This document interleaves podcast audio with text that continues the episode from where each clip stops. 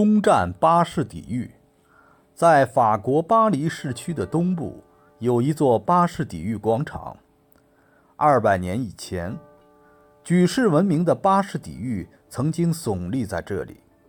巴士底狱高一百英尺，围墙很厚，有八个塔楼，上面架着十五门大炮，大炮旁边堆放着几百桶火药和无数炮弹。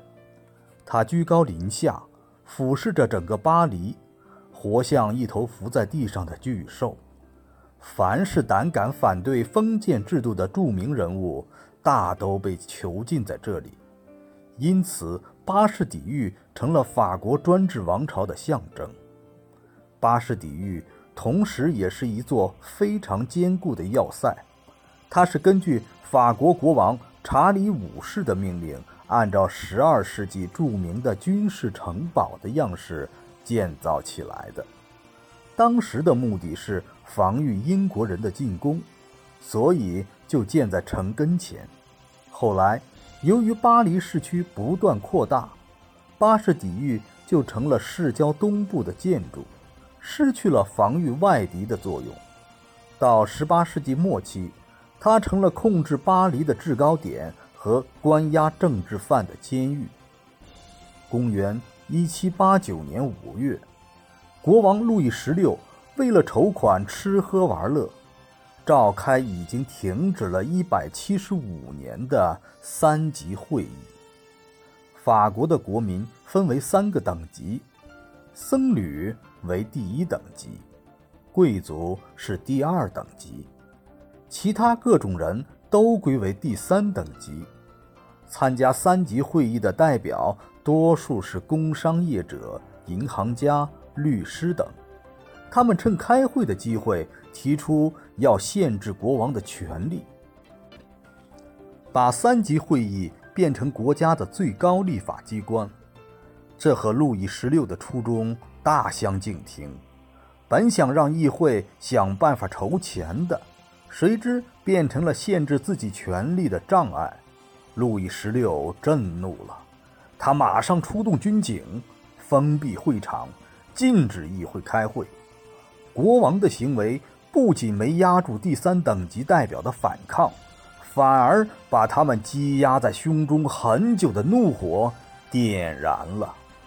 议员们表示，一定要制成一部代表全体法国民众利益的宪法，否则绝不罢休。国民议会于是改名为制宪会议，公开反抗国王。这一来，惹得路易十六。暴跳如雷，他偷偷向巴黎调集了大量军队，准备逮捕第三等级代表，用武力解散国民议会。消息传出后，巴黎民众非常愤慨，纷纷上街游行。当游行队伍正在行进的时候，突然遭到国王的龙骑兵的血腥镇压。七月十三日清晨，巴黎所有教堂敲响了警钟。巴黎的市民纷纷手持各种简陋的武器，走上街头去攻击军队，并攻占了武器库。深夜，巴黎的大部分地区已控制在起义者的手中。原三级会议的选举人会议代表借起义之声势，迫使原巴黎市政府同他们组成新的市政机构——常设委员会。并决定建立一支由一万二千人组成的国民自卫军。七月十四日，起义群众包围了象征封建专制统治的巴士底狱。巴士底狱坐落在圣安东工人区的出口，里边关有大批的政治犯。监狱塔楼上架设的大炮对准了市区。当群众发现一队龙骑兵悄悄开进巴士底狱时，便开始了进攻。监狱内的守卫负隅顽抗，激起起义群众的更大愤怒。经过四个小时的激战，巴士底狱被占领。至此，起义群众控制了巴黎整个市区。七月十五日，巴伊当选为巴黎市长。参加过北美独立战争的自由派贵族拉法叶特成为国民自卫军的司令。